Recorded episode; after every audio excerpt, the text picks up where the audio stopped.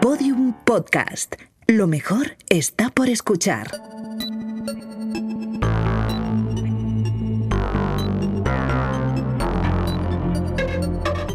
La redada.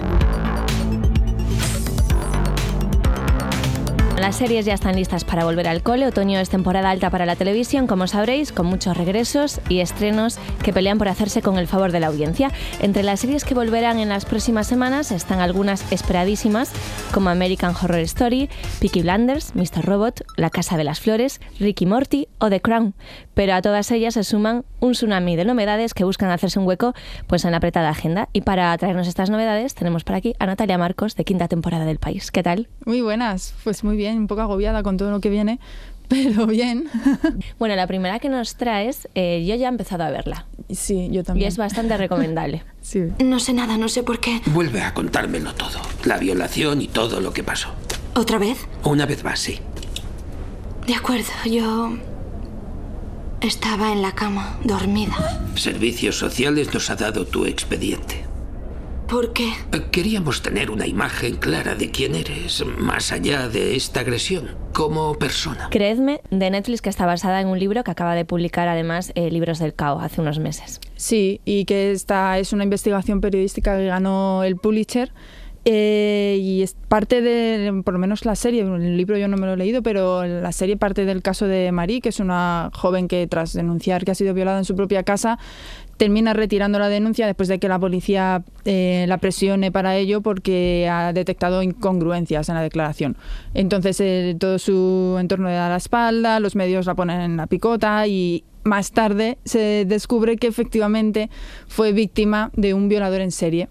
Entonces la serie sigue en paralelo a la, la investigación de dos mujeres policías que empiezan a encontrar semejanzas entre casos de violación que han tenido lugar en diferentes sitios y por otra parte el caso de Marie. El clásico poner en entredicho a la víctima, que en este caso pues además eh, un caso mucho mayor que era un violador en serie. Sí. Vale, pues vamos con la segunda, que es Evil.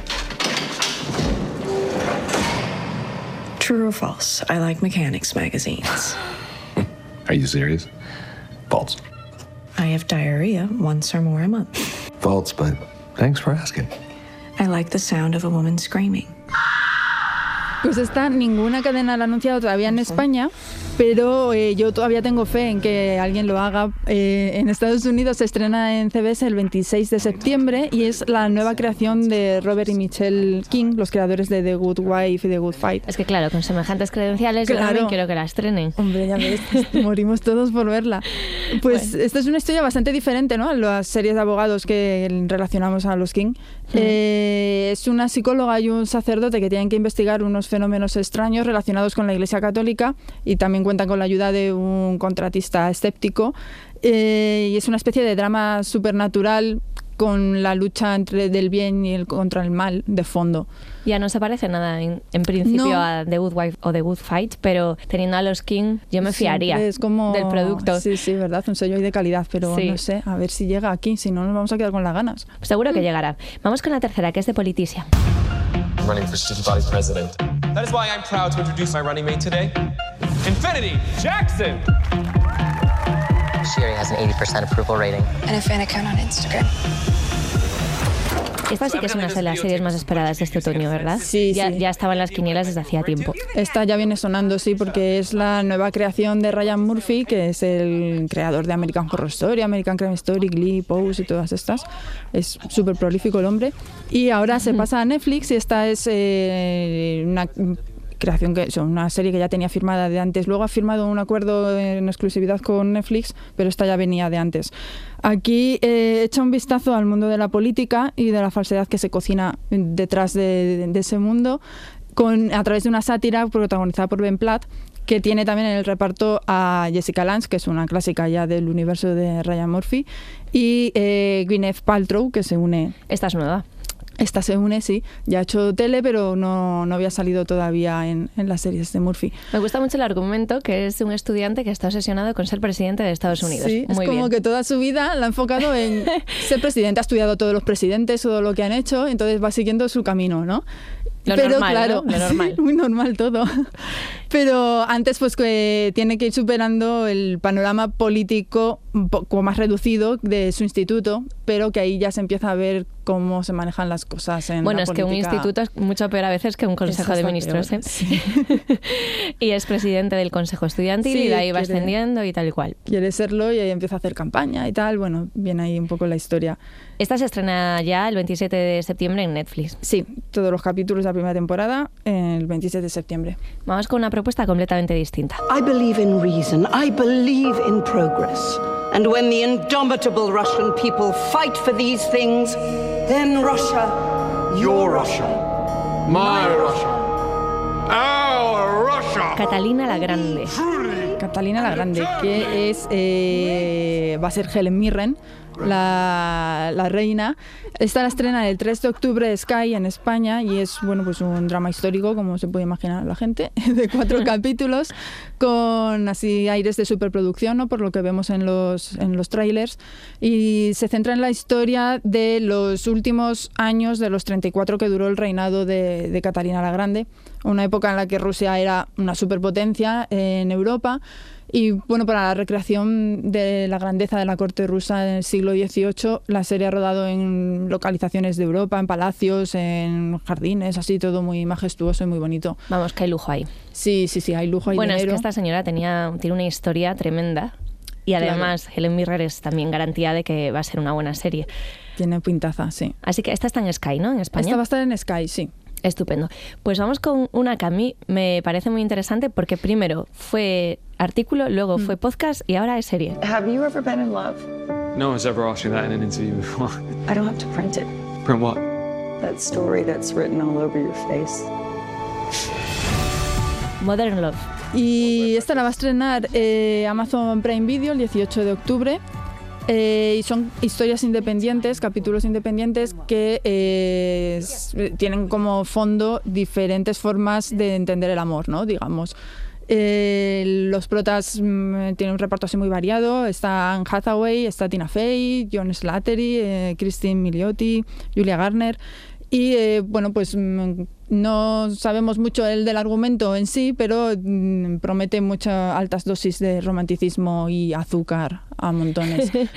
Yo de todas formas sí que recomiendo mucho leer la columna esta de New York Times, al margen de la serie, porque hay historias muy chulas y además pues hay muchos, muchos capítulos, es una serie bastante, bastante amplia.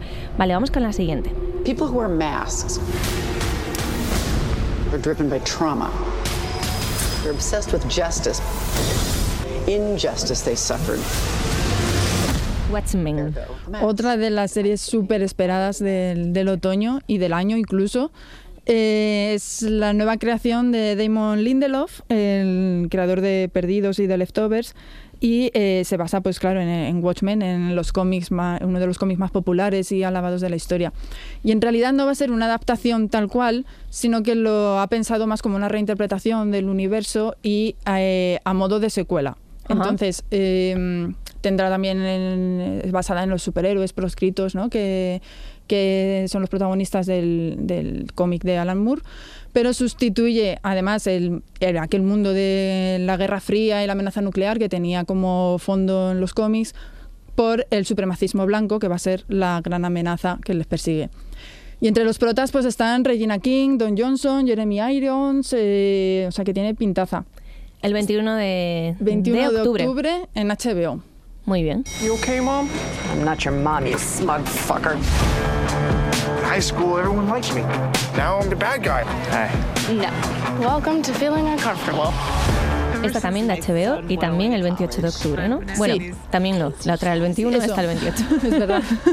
y esta es la señora Fletcher, que también tiene muy buena pinta porque eh, está basada en una novela de Tom Perrotta, que es el autor del libro en el que se basó, de Leftovers. Un librazo, por cierto. Os lo recomiendo mucho, si no lo habéis leído. Sí, a mí no me convenció mucho Ay, a mí me el encantó. libro. A mí me gusta un Y montón. sin embargo, luego la serie me gustó. Y, o sea, a mí me ha gustado el libro, eh, el de la señora Fletcher. Sí, sí, yo digo que Ah, a mí- vale, vale. Yo pensaba que decías del de Leftovers. No, pues no, a mí no. me pasaba al revés. A mí el libro de la señora Fletcher me encantó y, Vale. lo, y lo recomiendo Entonces ahí un estamos de acuerdo, sí. Vale, vale. A mí también me ha gustado mucho. Entonces, como de Leftovers no me gustó el libro y sí la serie, entiendo que eh, la señora Fletcher, gustándonos el libro, No nos gustará la serie. Es, es muy probable que esto no, suceda. al revés, que hay más posibilidades de que nos guste la serie. Pues a mí siempre que me gusta mucho el libro y la adaptan, mm, me suele dejar Ya, la adaptación sí, un bueno. poco a medias, pero bueno. No sé, yo tengo muchas esperanzas y además, eh, bueno, no sé, que la historia puede dar jugo. Es un- Bueno, ella es una madre soltera que se adapta a unas nuevas circunstancias de Claro, su vida. su hijo se va a la universidad a estudiar y la- el libro por lo menos sigue la vida de los dos, ¿no? De la madre y del hijo. El hijo en la universidad, también con sus cosas ahí, y la madre pues como que se desinhibe y entonces empieza a ver porno, empieza a tener relaciones con chicos jóvenes, a hacer amigos, a ir a, a estudiar, ¿no? Vuelve a estudiar y tal. Sí, yo creo que puede dar mucho juego, no sé, a ver qué tal. Muy bien, pues vamos con la siguiente que es The Morning Show. Good morning. I'm bringing you some sad and upsetting news. First and foremost, I want I am a journalist. I can feel when the world needs. Guess what? America loves The Morning Show es eh, quizá la serie así como más potente que trae Apple TV Plus, que es la nueva plataforma de Apple que empezará el 1 de noviembre, que viene con un puñado de series. Como si ya tuviéramos pocas plataformas, llega Apple. ¡Chupi! Lo que todos Es que queríamos. esta va a ser inabarcable, macho. Vale, pues esta además es como, bueno, Se viene hablando mucho de porque ella. vuelve Jennifer Aniston a las series. Exactamente, vuelve como prota de esta serie en la que también va a estar además con Reese Witherspoon, que era la que hacía de hermana de Rachel en Friends, o sea, se vuelven Sí. a reencontrar. Sí. pero aquí van a hacer de compañeras de trabajo. Eh, la historia, bueno, es un drama, aunque estén detrás, o sea, de protas Jennifer Aniston, Reese Witherspoon, Steve Carell y tal, parece que va a ser una comedia. Pues no, es un drama eh, en el que la presentadora estrella de un programa matinal de televisión tiene que adaptarse a una nueva situación laboral después de que su copresentador se ha despedido por denuncias de acoso sexual. Entonces la cadena decide poner a su lado a otra mujer eh, con la que no parece que haga muy buenas migas de entrada. Entonces ya veremos cómo se desarrolla la cosa, pero bueno, sí, promete mucho cosa de esta de detrás de las cámaras de la televisión, ¿no? De cómo se... Bueno, yo he visto, he visto el tráiler y la verdad es que parece una película. Es- Sí, Vamos. está- sí, es que tiene mucha pasta detrás, ¿eh? Esta serie. Apple otra cosa no, pero pasta Sí. algo maneja. Bueno, muy bien, pues vamos con la siguiente recomendación, que es la materia oscura. There are things that you're better off not understanding. I promised to do everything I could to protect you. Protect me? From what? Esta también es la adaptación de una famosa trilogía. eh, de Philip Pullman, es, que está considerada una obra maestra moderna de la ficción fantástica. Y en este caso se unen eh, HBO y BBC para esta producción que cuenta la historia de Elira, una joven huérfana aparentemente normal, pero muy valiente, que proviene de otro mundo y que se verá inmersa en una trama que implica niños robados y un misterioso fenómeno llamado polvo. Eh, En el reparto están Ruth Wilson, Lin Manuel Ma- Miranda, James McAvoy, o sea que tiene así como mucho... Sí, mucho nombre. Exactamente, 4 de noviembre HBO. Vamos con la última recomendación, que es The Witcher. Que esta tampoco tiene fecha de estreno todavía, pero sí que llega a Netflix, ¿no? Antes o después. Sí, se supone que está anunciada para antes de que termine el año, no tiene fecha, ya hay tráiler y tal, o sea que sí que se la espera pronto. Eh, también es una de las... Estas cuando terminó Juego de Tronos y empezó a hablarse de cuál será la nueva Juego de Tronos, pues esta es una de las que se supone que va a ser la nueva Esto Juego de es Tronos, como, o sea que nada como que lo ver. del nuevo Messi. o sea, llamar ya a una serie el nuevo Juego de Tronos es ponerle mucha Ya, presión encima. Mal asunto, pero bueno, nunca se sabe. Está basada también en unos videojuegos muy populares. Exactamente, que también están basados en unos libros a la vez. Y eh, Henry Cavill es el prota, va a ser, eh, interpreta a Gerald de Rivia, un solitario cazador de monstruos que lucha por encontrar su lugar en el mundo. Con- junto a una hechicera y a una joven princesa, pues tienen que aprender a moverse en, en el mundo en el que los hombres son el peor enemigo para los hombres, esa cosa así, tan bonita y tan clásica. Jolín, pues hay varias que a mí me apetecen Sí, bastante. ¿verdad? Hay un poco de Sí. todo, además, ¿no? Es como para todos los gustos. Sí, me Todas las apetece- plataformas, por lo menos más cuatro. plataformas. Sí, incluso la de Apple me apetece. Y todavía no se sabe, ¿no? Si los que tenemos Apple lo vamos a poder ver o en el móvil o cómo va eso. No se sabe todavía. Es, creo que sí que se sabe ya. Va a haber un año gratis para los usuarios de Apple. Ajá. Y eh, luego va a costar la plataforma, si no, eh, creo que eran 5 euros, una cosa así al mes. Madre mía, lo que nos faltaba. Pero sí. Otra plataforma más. Pues Natalia Marcos, de Quinta Temporada del País, muchísimas gracias. A vosotros. Hasta pronto, un Hasta beso. luego. Chao. Bueno, pues hasta aquí el podcast de hoy, pero antes de marcharnos, el tiempo. Y no, no me refiero al tiempo meteorológico, aunque estaría guapo dar la previsión del tiempo en un podcast. Bueno, siempre podríamos recurrir al clásico nubes y claros con posibilidad de chubascos, que es como no decir nada. No, no, me refiero al tiempo cronológico, ese del que no disponemos como para ver las 156.384 series que van saliendo cada dos meses, ni siquiera para ver las 16.107 que son medianamente buenas. En mis tiempos, en mis tiempos, había gente que se ponía casetes por la noche mientras dormían, con cascos, para aprender inglés o lo que fuera. Y yo creo que ese es precisamente el futuro de las series. Nos las tendremos que poner mientras dormimos y bueno, algo se nos quedará, digo yo. Un saludo de Lucía Taboada, Juan López y Juan Aranaz. Adiós. Todos los episodios y contenidos adicionales en laredada.com. Síguenos en Twitter arroba redada y facebook.com barra laredada podcast.